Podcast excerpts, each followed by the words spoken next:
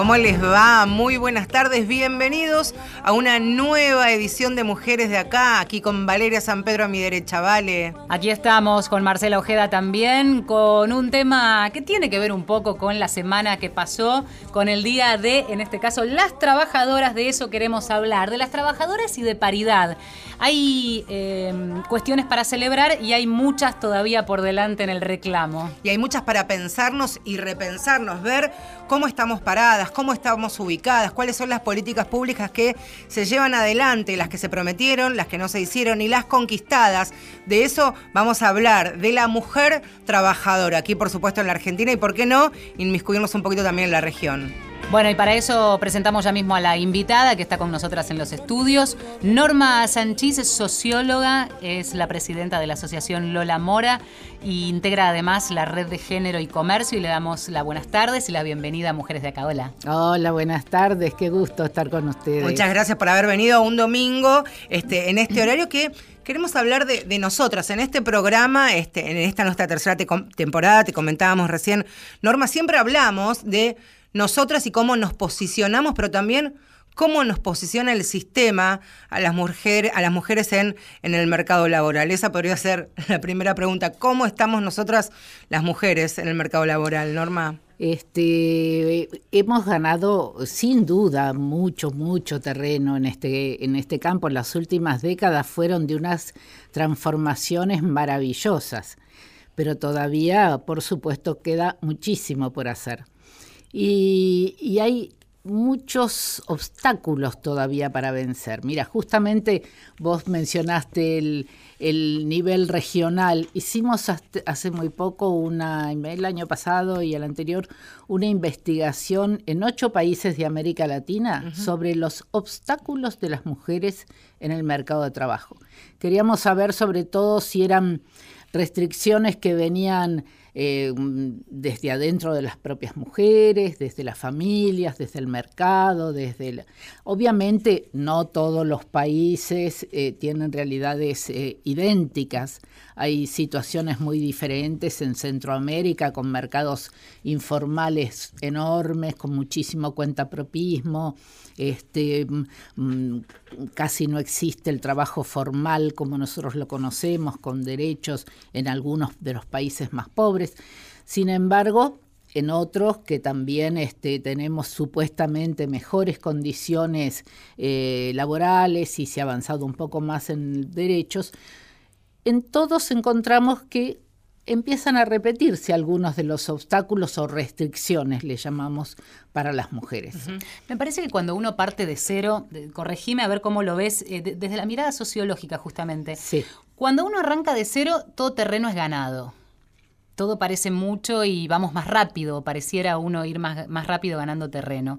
A medida que eso se complejiza o que vamos intentando, en este caso y le pongo comillas, avasallar el terreno ya conquistado, por ejemplo, por los hombres, se debe hacer más difícil. ¿Puede tener que ver con eso que se ralentice ese crecimiento, ese posicionamiento de las mujeres en el mercado laboral?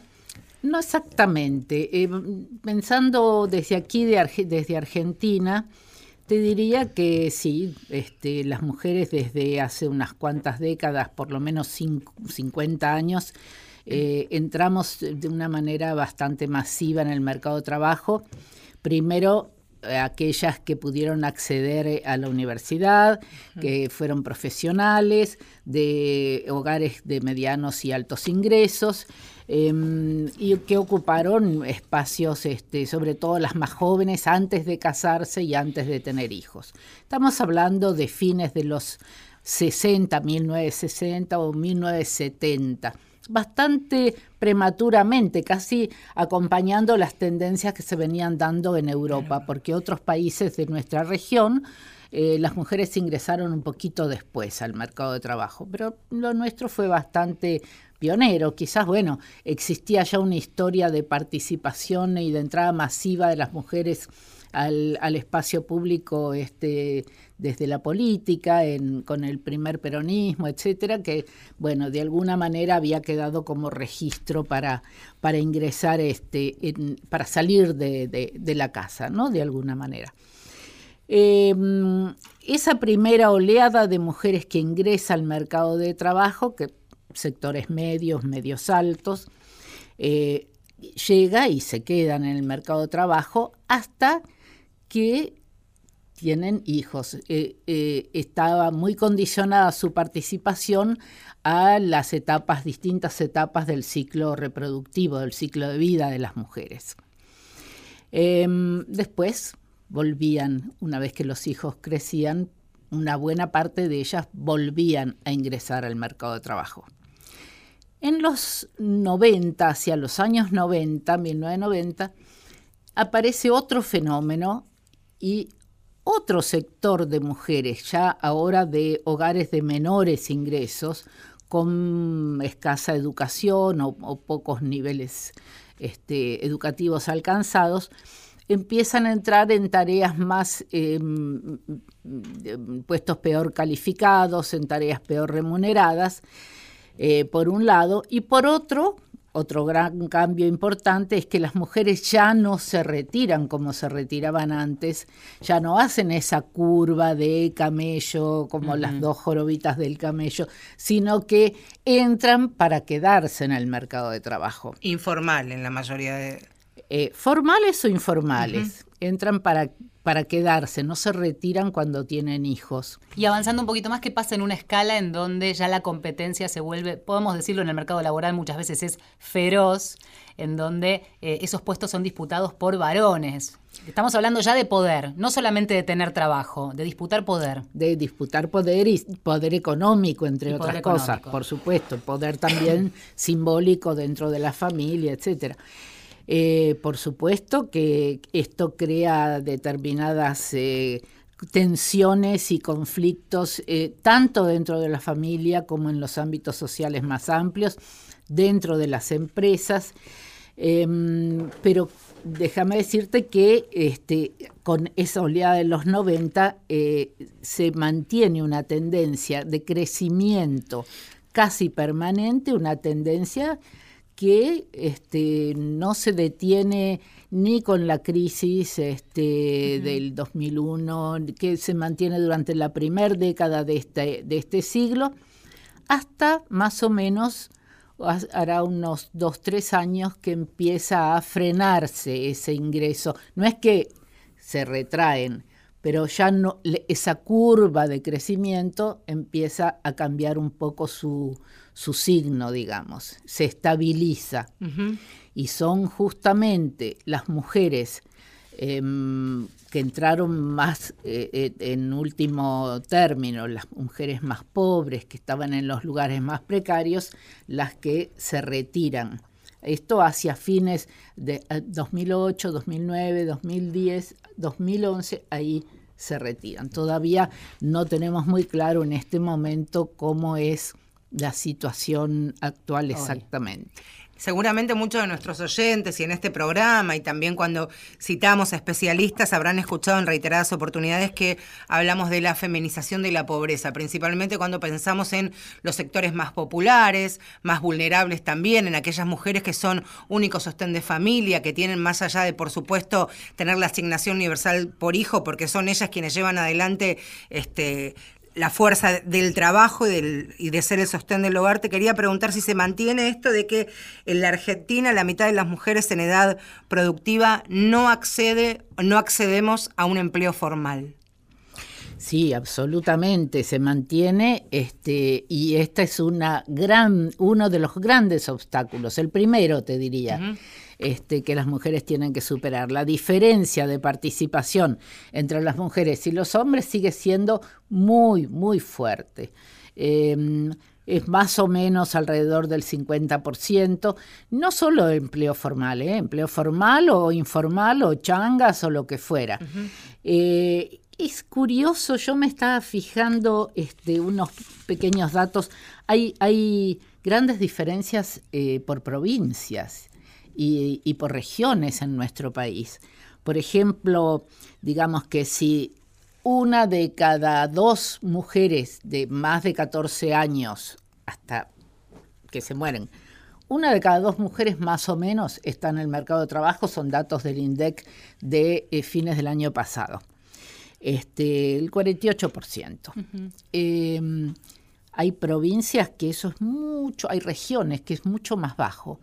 En el, noreste este, siempre históricamente ha sido más bajo, por ejemplo. Eh, llega al 42% nomás. Es apenas 4 de cada 10 mujeres. En la Patagonia también es relativamente bajo, 45%. Y ahí también en estas dos en estas dos regiones que nombrás también tiene mucho que ver la diferencia de los salarios, seguramente por lo que cuesta y valga la redundancia, se me permite, eh, el costo de vida en el noreste y en nuestra Patagonia, ¿no? En el noreste, sí. El, noroeste es un poquito más, este, pero el noreste sobre todo es donde más frenadas están las mujeres. Em, y bueno, y coincide con justamente con regiones de pobreza, porque cuando se resta un ingreso a una familia tenés hogares más pobres, indudablemente. Y ni hablar si sos este, jefa de familia o hogar monoparental. Estamos hablando de las mujeres, del trabajo, de la paridad, vamos a hablar en un ratito también. Nuestra invitada es Norma Sanchís, es socióloga eh, y tiene mucho estudiado y trabajado sobre el tema. ¿Querés escuchar música? ¿Qué es lo primero que nos trajiste? A ver. Llega la Mala Rodríguez. ¿Ustedes se lo preguntan? ¿Quién manda?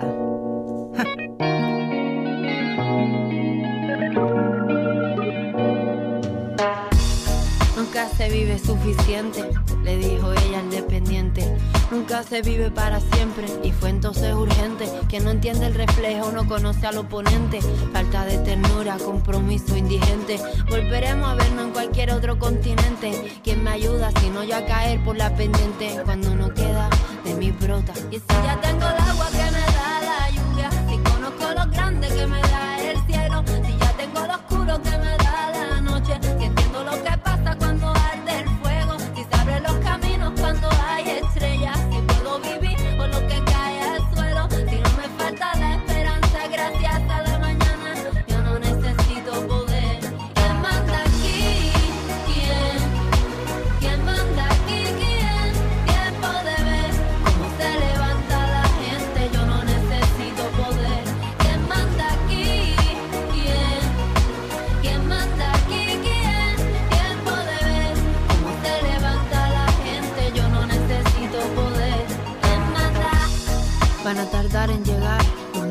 esperar. Si me atrevo a cruzar esa línea, no creo que vuelva. Pero recuerda, mi fe es intocable y sé cómo salirme de las cuerdas.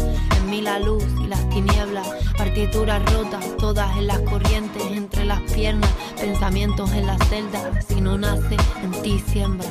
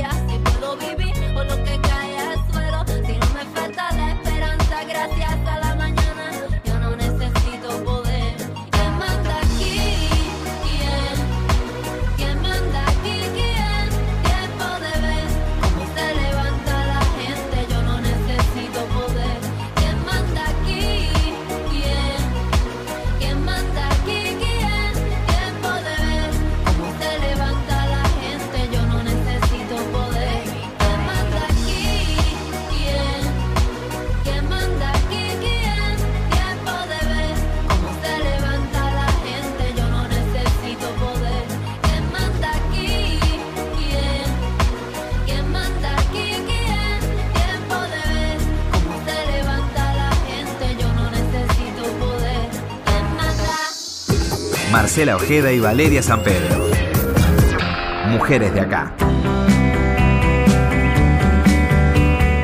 Habilitamos las líneas de comunicación, nuestra vía de comunicación, que no es por línea, sino que es online, y que es el Twitter, arroba mujeres870 o el mail mujeres870 arroba gmail.com.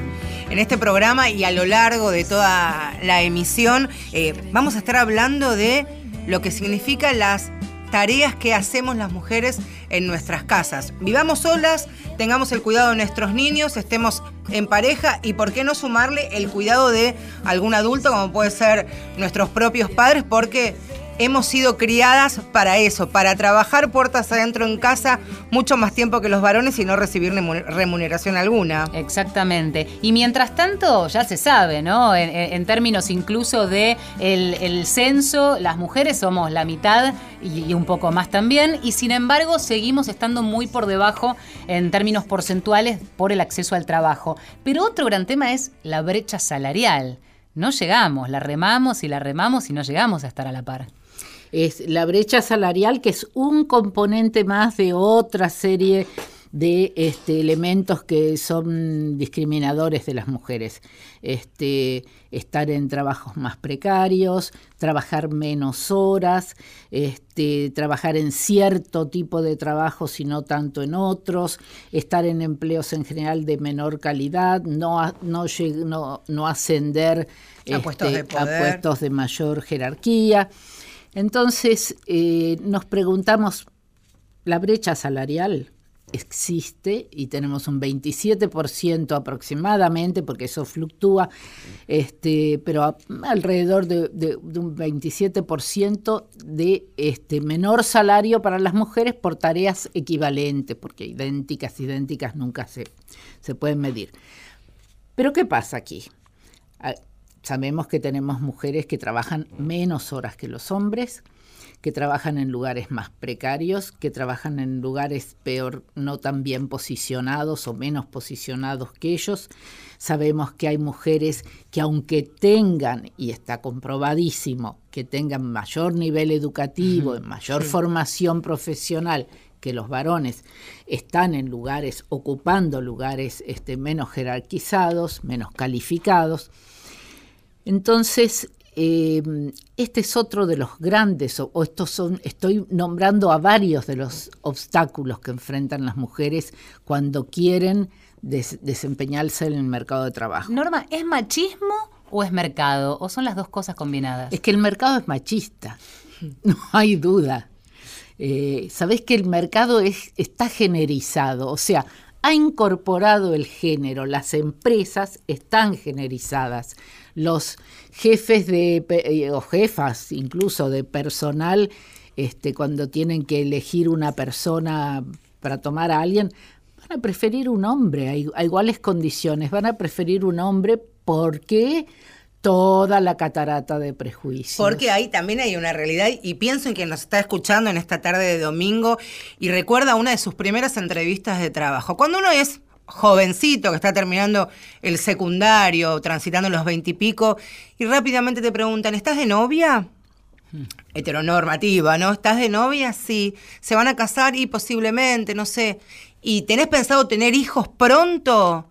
Como si eso te abriese o no directamente, te cerrase la puerta eh, sobre tus narices, porque la posibilidad de maternar para las mujeres complica y cierra muchas posibilidades de trabajo y mucho más si van de la mano con la profesión que uno decide ejercer.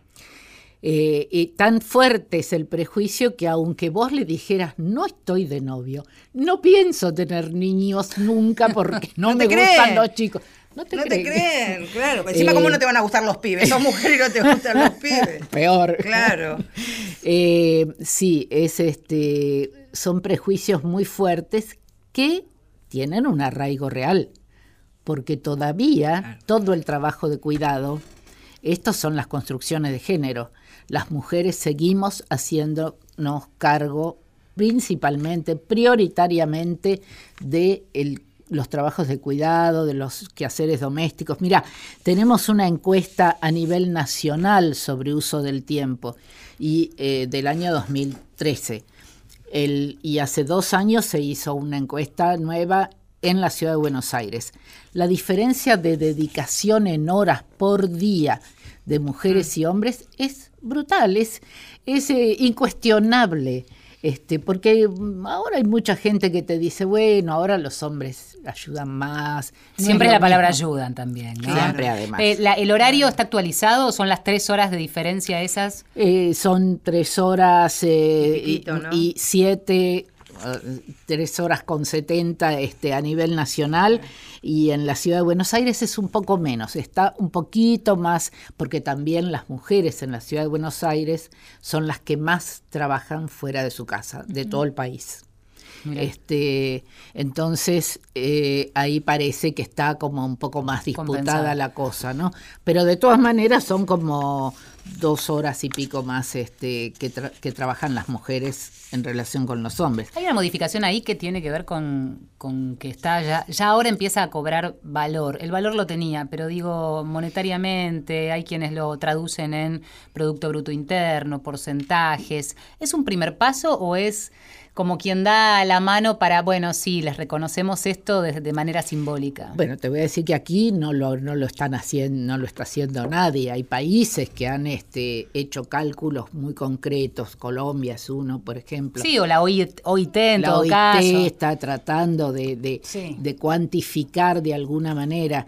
Este, no, son pasos importantes. Es lo mismo que poder medir el uso del tiempo. cuando vos repetís algo que parece que este, todos estamos de acuerdo y algunos dicen, no, pero a mí no me parece, a mí. Cuando vos decís, no, pero se midió, tenemos el número de horas. O se midió el, en, términos cuantitativos de producción, si esto fuera un trabajo remunerado y sabemos que contribuye en tal proporción al este, Producto Bruto Interno, entonces es otra cosa, son pequeños avances, porque si no la, discusión queda en términos de eh, me parece, no me parece, ustedes exageran, no, es que las feministas siempre lo mismo, que no, este, y, y realmente eh, tenemos que decir que una de las características culturales que atraviesa América Latina son que el cuidado es un tema de la familia y básicamente es un tema maternalista. Son las madres las que cuidan, inclusive para las propias mujeres, ¿no? las mujeres piensan eso también.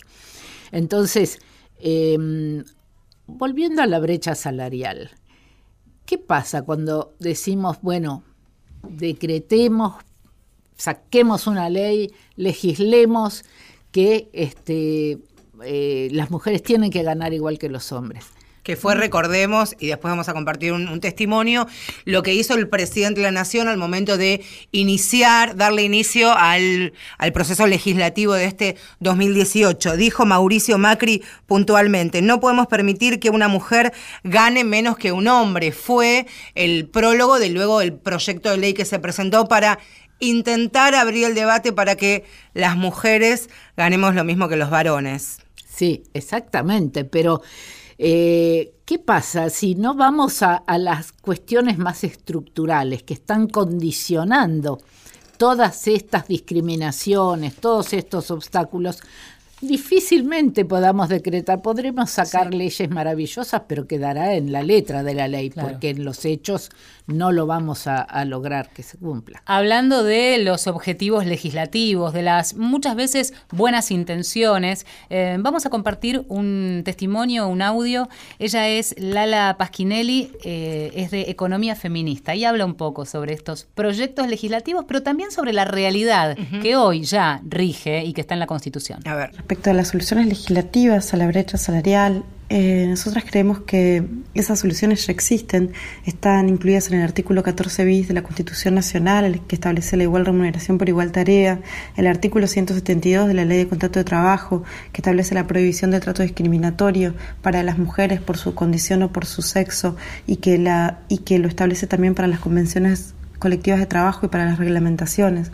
El derecho del trabajo es un derecho protectorio que reconoce la desigualdad de... Eh, de posiciones en las dos partes del contrato y, esto ya está contemplado ahí. Entonces, y además los nuevos proyectos que se presentaron, en realidad creemos que, que de alguna manera empeoran la situación de la mujer al establecer en digamos, bajo su responsabilidad el control de la brecha salarial. Es la mujer la que tiene que ir a la empresa a pedir los recibos, revisarlos y reclamarle por la brecha salarial cuando en realidad todo el derecho laboral está estructurado eh, sobre la base del principio de protectorio y de esa desigualdad, y por eso también existen los sindicatos para reclamar colectivamente los derechos y no para que sea una persona la que hoy reclama y que tenga que sufrir la discriminación o el, o el despido por parte de la empresa, que puede no despedirla por eso, pero puede despedirla por otra cosa. O sea, estos proyectos dejan a la mujer en una situación peor en la que se encuentra en este momento, porque además, sí, la brecha salarial existe y la mujer no reclamó, entonces quiere decir que la brecha salarial es culpa de esa trabajadora que no reclamó. Eh, existen todos los circuitos, las normas y, las formas para que esto se pueda mm, eliminar, que, es a través del control del Estado.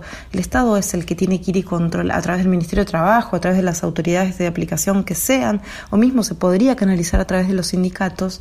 Em, el control de si existe o no existe en los lugares eh, de trabajo la brecha salarial.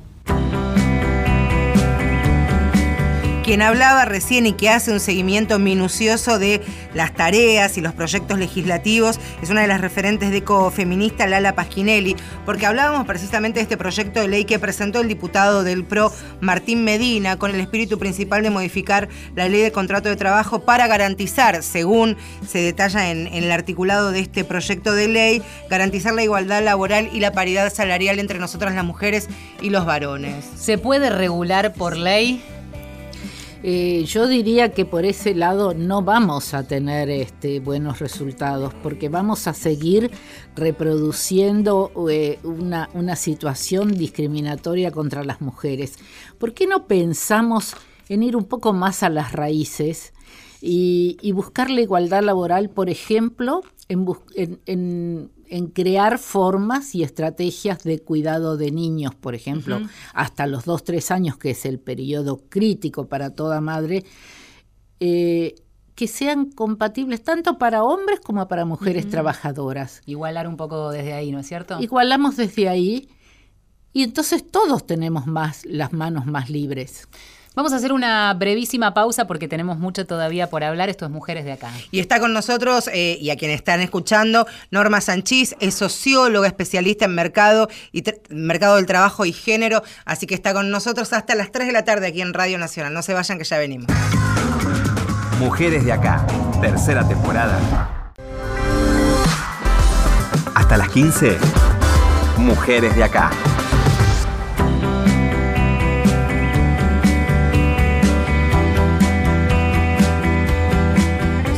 Hasta las 3 de la tarde seguimos en Mujeres de Acá. Claro que sí, en este espacio en el que nos reencontramos cada domingo con invitados. Ya hemos decidido y nos encanta abrir las puertas este, de nuestra casa. En esta oportunidad está con nosotros eh, Norma Sanchís que es socióloga, especialista en mercado del trabajo y género. Y también hablábamos, este, y porque tenemos mucho contacto y a nosotros nos interesa mucho intercambiar con los varones, cuando algunos quieren ser aliados del feminismo y siempre dicen, ¿a qué tengo que renunciar yo para, eh, a qué privilegio de la cotidianeidad y del día a día podría renunciar un varón para que estas brechas sean por lo menos este, no, tan, no tan groseras? Y, no, y quizás no es tanto renunciar, sino este, meterse un poquito Para ellos es un más, meterse un poquito más en lo que son las tareas de adentro de la casa. Todo el trabajo no remunerado, este, desde cocinar, limpiar, hasta sobre todo cuidar los chicos, cuidar a los viejos cuando, a los padres que, que necesitan ayuda, a los enfermos. Eh, Ahí tenemos una distribución muy desigual de ese tipo de trabajos. Todavía la carga sigue, como decíamos, recayendo tan fuerte sobre las mujeres y los hombres intentan este, ayudar. Ya, claro, algo se ha avanzado, no vamos a desconocerlo, pero este, no, no se asume de igual a igual de ninguna manera. ¿Qué pasa en el resto del mundo o de la región, si querés, para, para no irnos tan lejos? Eh, cuando pensamos en cómo se traduce eso, cuando hablamos de mercado laboral, en los patrones, en la patronal, en las empresas, porque podés tener un varón que eh, se tome, se, apropie del discurso y en los hechos, del cuidado, del, trabajo doméstico, digamos, no remunerado, pero al momento de buscar trabajo, de disputar un espacio eh, o un puesto, allí tenés a los patrones que, como decíamos antes, entienden que la mujer es sinónimo de maternidad, sinónimo de menos horas, de menos rendimiento, bla, bla. Anda que empiece un hombre a pedir, no, me tengo que quedar porque el nene hoy está, este, o porque tiene el acto en la escuela, o porque no, este, hay estructuras y ahí entramos en ya, en, ya no en la relación personal, e interpersonal, familiar, sino en estructuras sociales más amplias donde eh, pesa la, la cultura de, de, la sociedad, de la comunidad y la cultura empresaria, que es muy fuerte en este sentido, muy exigente, muy competitiva. ¿Y tenemos modelos en la región que, a los que aspirar quizás? Hay algunos atisbos, este, sí. Eh, hay algunos atisbos, sobre todo eh, algunos avances que está haciendo Uruguay. Uruguay, Uruguay siempre picando en punta. Picando en punta con, con, claro, es un país más chico. Tenemos que reconocer que siempre decimos este, en favor nuestro, bueno, eh, es un poquito más fácil porque es un poquito más chico, pero de todas maneras no es fácil ni sencillo ir creando un sistema integral de cuidados como están intentando hacer y, eh, sacar spots publicitarios este quizás eh, los vieron. Sí, los de Uruguay, ¿te acordás que el año pasado los compartimos? De, de, qué manera este, los varones de todas las edades, de la niñez, la adolescencia hasta la adultez y la adultez mayor, este, van transitando y acompañando la vida laboral y doméstica de las mujeres, de sus mujeres, ¿no? Y, ahora en los, hay unos últimos este, que se meten más con esas cosas del sentido común de la vida. El, el, padre que comenta algo de una chica que pasa y la hija que le dice, no, pero papá, vos te gustaría que me digan eso a mí. En, en, meterse en, en, esos rasgos del machismo tan naturalizados mm. que no... este Y bueno, y que hace pensar a la gente a lo mejor un poquito. Eh, pero dentro de, volviendo a las, a las empresas, este, cuesta muchísimo em, aceptar que, que, que los varones también puedan compartir un poco más.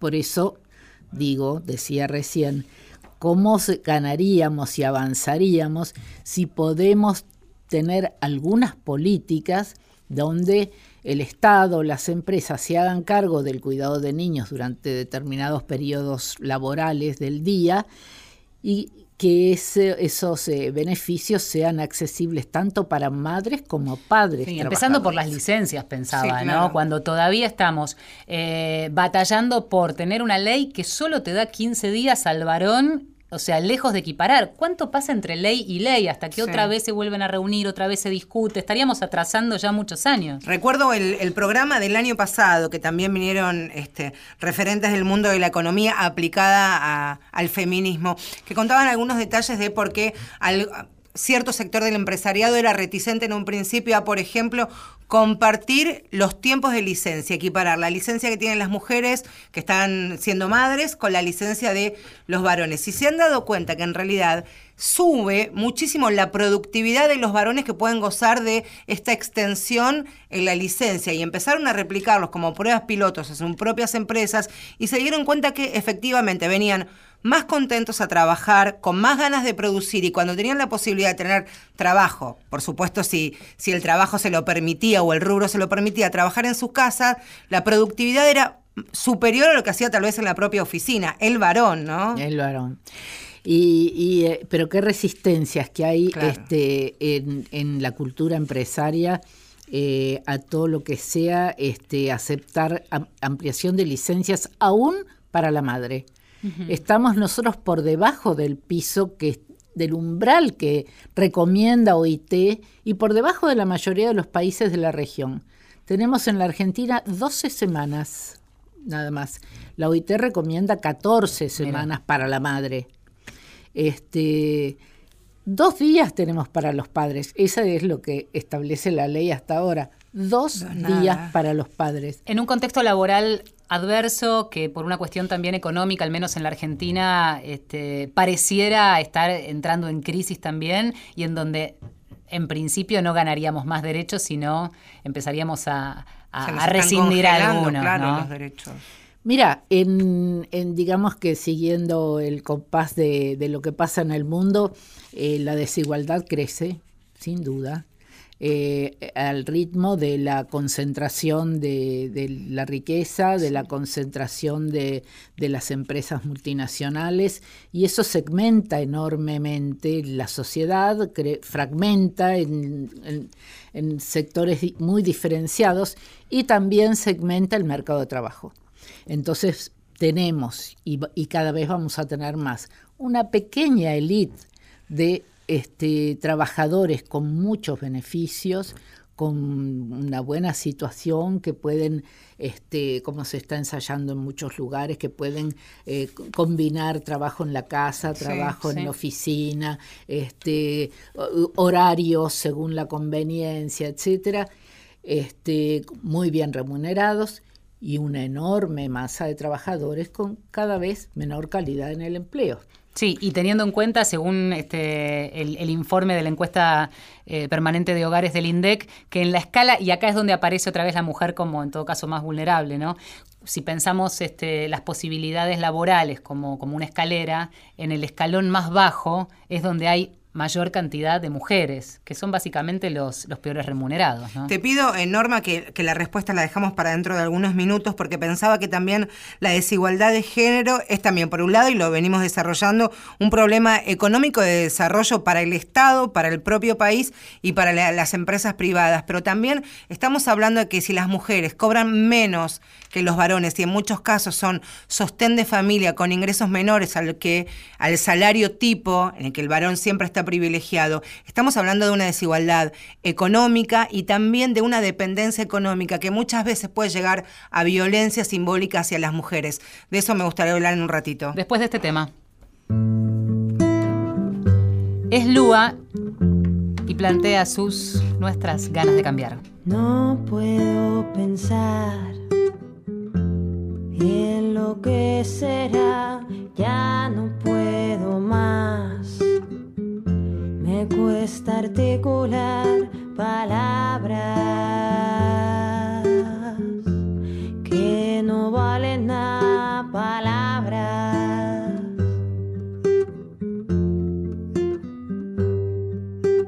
Rompo el cascarón, abro mis alas, no puedo volar. Si me las atas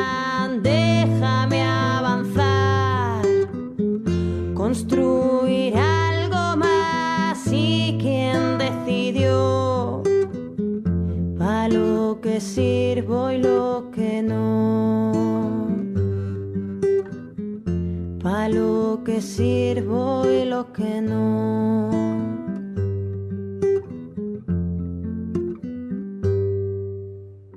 Mil mujeres hoy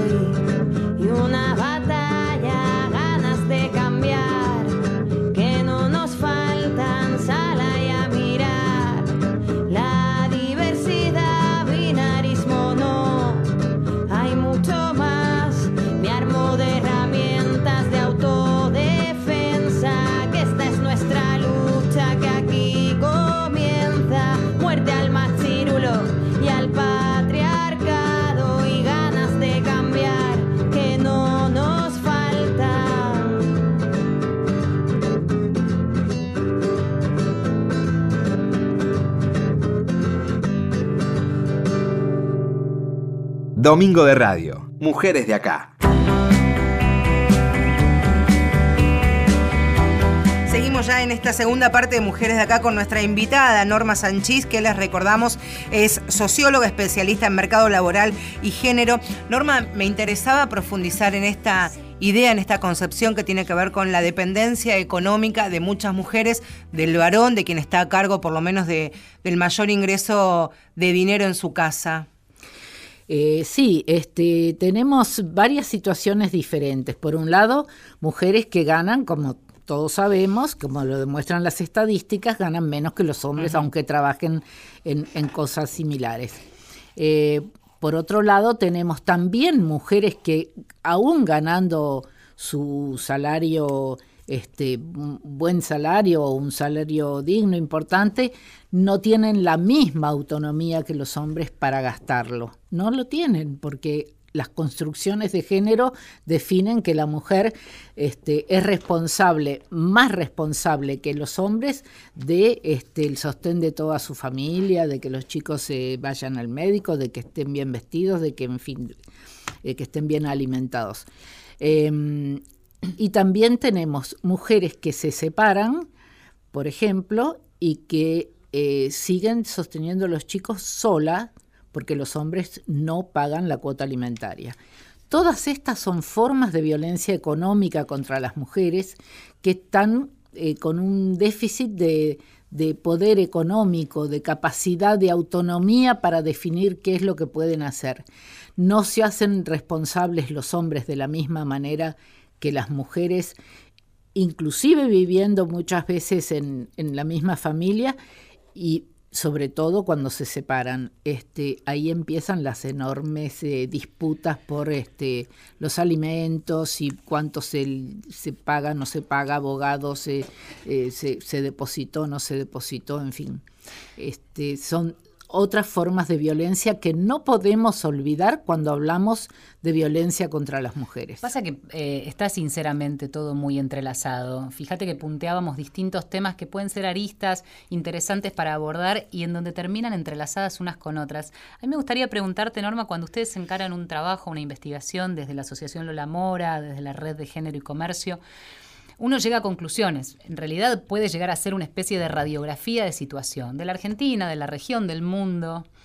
Y también a partir de esos trabajos, o muchas veces esos trabajos, deben servir para proyectar posibles soluciones.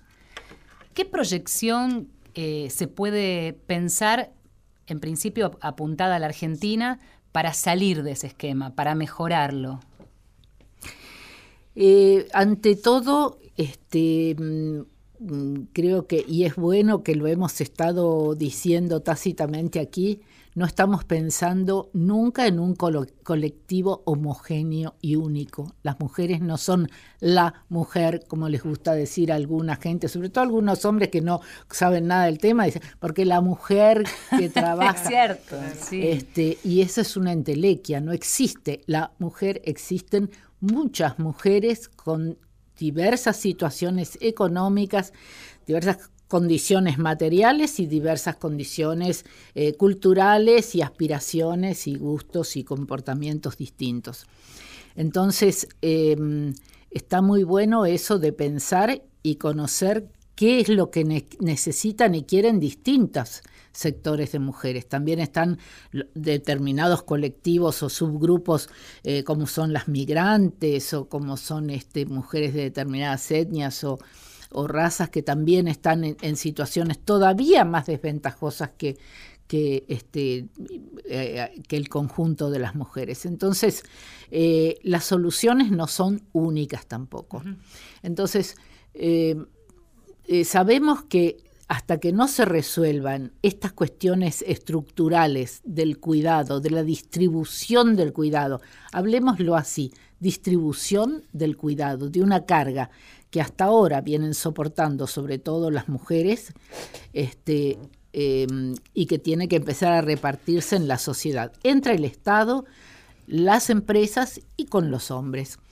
Entonces, vamos a tener mujeres de sectores eh, de hogares de mayores ingresos que hoy por hoy pueden pagar una guardería o pueden contratar una empleada y, tienen estrategias para resolver sus demandas de cuidado. De todas maneras, eh, siempre las sufren, hay tensiones entre el trabajo en la empresa o en, el comercio, donde sea que trabajan y en la familia. Siempre existen, pero hay recursos que pueden este, pagar eh, el reemplazo que ellas necesitan para poder trabajar. Pensaba en los mecanismos, por lo que decía antes, hace un ratito nada más, Lala Pasquinelli, eh, pensando en quién tiene que pelear por qué. El movimiento de mujeres ya se sabe que ha hecho y sigue haciendo de manera permanente, tratando de correr esos umbrales, ¿no? Y tratando de ganar cada vez más, más campo en esta batalla, si se quiere. Pero mm, también están, pienso, los sindicatos, los propios dispositivos del Estado, ¿no? o las leyes que hace un ratito decíamos que pueden llegar a este, so- sobreactuar este, eh, y buenas intenciones, pero que también tienen que acompañar. Es como, me parece un todo. Eh, los organismos internacionales son buenos aliados también. Vos nombrabas la OIT, tiene, la OIT tiene fuertes recomendaciones en el tema del cuidado porque tienen clarísimo que los obstáculos mayores para las mujeres vienen por ese lado. Y como decíamos antes también, cuanto mayor igualdad en el desempeño, en el, en el trabajo para las mujeres, mayor contribución al desarrollo económico y al desarrollo del país, no hay ninguna duda. Mayor eh, posibilidad de salir de los umbrales de pobreza. No es lo mismo tener un ingreso solo, un ingreso y un poquito, un ingreso y medio en una familia, que tener dos ingresos más o menos dignos. Hablaba Valeria de los diferentes dispositivos que pueden ayudar, contribuir, organismos internacionales, sindicatos, gremios, eh, frentes de centrales obreras en nuestro país, las dos CTA, la CGT, y también los ministerios. Cuando uno habla de, trabajo, por supuesto, el primer ministerio que está bajo el ala es el de Trabajo, Empleo y Seguridad Social, pero aquí también está el, el Ministerio de Desarrollo Social, de Seguridad, para que de manera... y, eh, intercalada por momentos en la vida Articulada. productiva de uno, pero también articulada. Uno en este programa nosotras siempre queremos escuchar la voz oficial para ver qué ofrecen en lo que tiene que ver a género y trabajo. Y precisamente el Ministerio de Trabajo, Empleo y Seguridad Social tenía es una pregunta que me hago, eh, una sección de género y mercado de trabajo que tenía como objetivo eh, proveer información sobre la situación efectivamente de las mujeres en el mercado de trabajo. Es un producto de una subsecretaría que está por debajo de un observatorio de empleo y dinámica empresarial que funciona en el marco de Dirección General de Estudios y Estadísticas Laborales.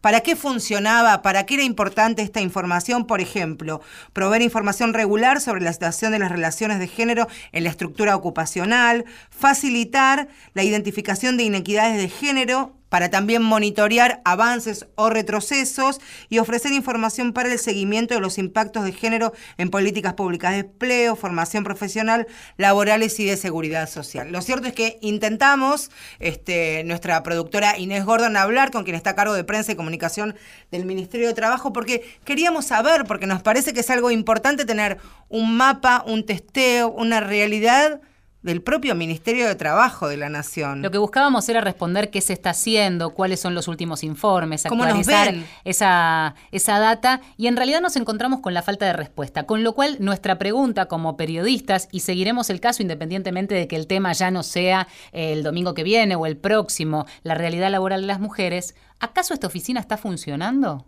¿Cuándo fue el último informe que presentaron? ¿Está activa? ¿La desactivaron? Es la pregunta que nos hubiera eh, gustado tener una respuesta aquí en este programa. Vamos a escuchar un poquito de música. Y tiene que ver con lo mismo, con tirar del carro todas para el mismo lado. Por eso la traemos aquí a Mujeres de Acá. Gaby Vaca, todas Soy una juntas. mujer normal, no me mires mal que yo soy libre de andar de aquí para allá y de hacer todo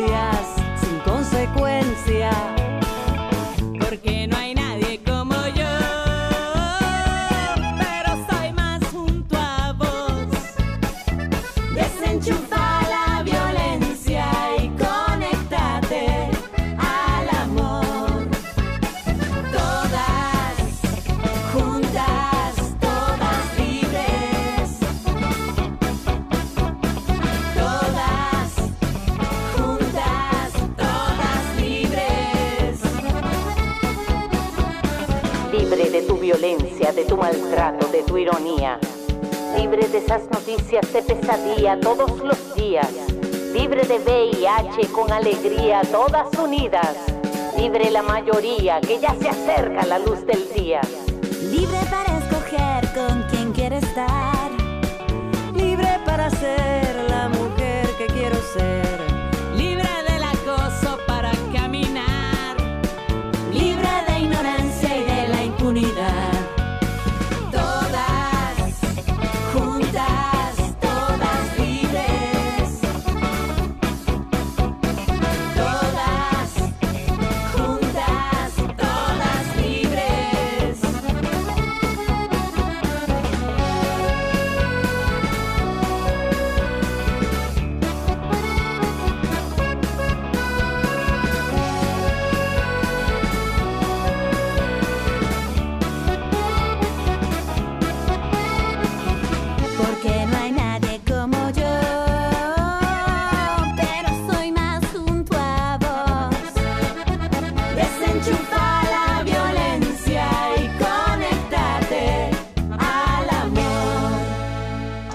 Marcela Ojeda y Valeria San Pedro.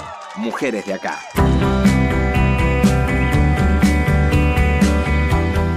Estamos sobre los minutos finales de Mujeres de Acá. Pensaba, ya lo hemos hablado Marcela en alguna oportunidad, pensando en cómo las mujeres en nuestra lucha cotidiana, más allá del movimiento de mujeres, vamos tratando de correr esos límites que se nos ponen, que nos vamos encontrando en el camino. Y en el mercado laboral, en esta cuestión, muchas veces hemos pecado de querer hacer de todo, incluido el trabajo ese en casa doméstico, eh, sacrificando nuestras propias energías para poder rendir a pleno en el trabajo, demostrar que sí podemos, que nos tienen que valorar, eh, perfeccionarnos incluso profesionalmente o estudiando, pero sin relegar las tareas del hogar. La próxima lucha calculo que debe venir por ahí, ¿no? Por hacer entender al otro que podemos rendir sin tener que sacrificarlo todo y dejarlo en el camino. Sí, la Mujer Maravilla que nos agotó, nos agotó durante décadas, ¿no? Este, y creo que por suerte las nuevas generaciones me da la impresión que van a activar eso que este, una gran estudiosa del, del mercado de trabajo, Catalina Weinerman, llamó la revolución congelada porque cuando las mujeres salieron al mercado de trabajo y ocuparon lugares y compitieron en la arena pública, este, no relegaron los, los espacios y tampoco tenían a quién delegárselo. Entonces, este, tuvieron que seguir manejando los, los dos ámbitos de una manera muy costosa. Eh, no hubo un ida y vuelta no hubo ese acompañamiento de ni de los hombres ni de las instituciones y bueno, cada una la peleó como pudo, porque no es sencillo, ¿no? Es este lo que decíamos antes, eh, si cada trabajadora tiene que ir a pelear por su este, eh, salario, es lo mismo este, cada mujer que tiene que pelear por su este, equidad, hay que hacerlo, por supuesto, y hay que ser persistente y hay que tener paciencia y, este, no resignarse, pero de todas maneras este, es mucho más duro cuando se está sola. Entonces, cuando hay una sociedad que acompaña, una cultura que acompaña, medios de comunicación y hay organizaciones, colectivos, movimientos de mujeres que acompañan, es mucho más fácil. Cuánto mejor. Cuánto mejor, claro que sí.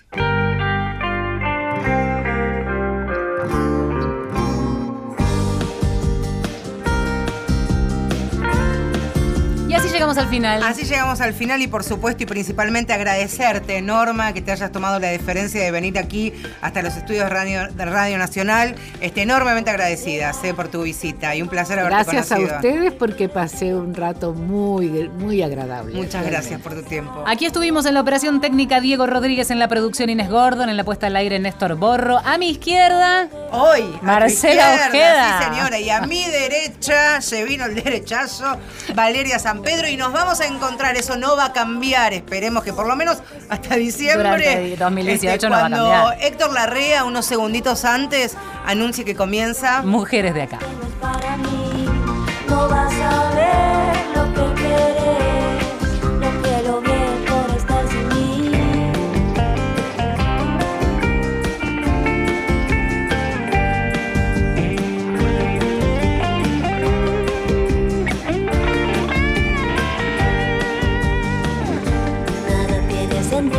de lo que digo.